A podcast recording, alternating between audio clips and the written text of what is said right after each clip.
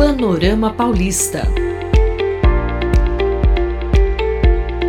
Um boletim informativo da Agência de Dados e Estatísticas do Estado de São Paulo.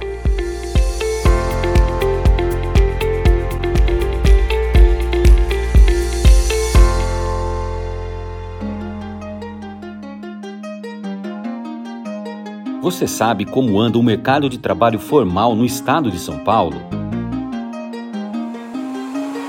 Mês de julho, 43 mil pessoas encontraram um novo emprego com carteira assinada no estado de São Paulo, um aumento de 0,3% em relação ao mês anterior. Com isso, o saldo de empregos formais no estado ficou em 13,4 milhões, resultado de 578 mil admissões e 535 mil desligamentos.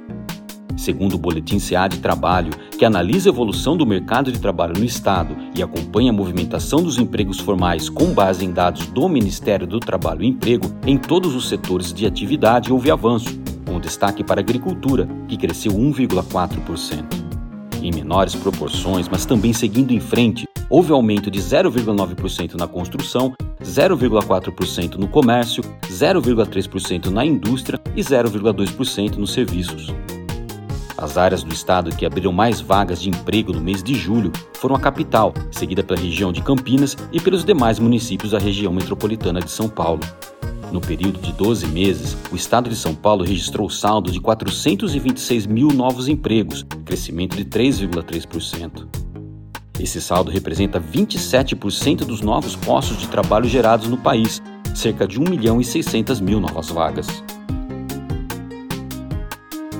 Saiba mais sobre esse assunto acessando cead.gov.br e acompanhe esse e outros boletins em jornal.usp.br/atualidades.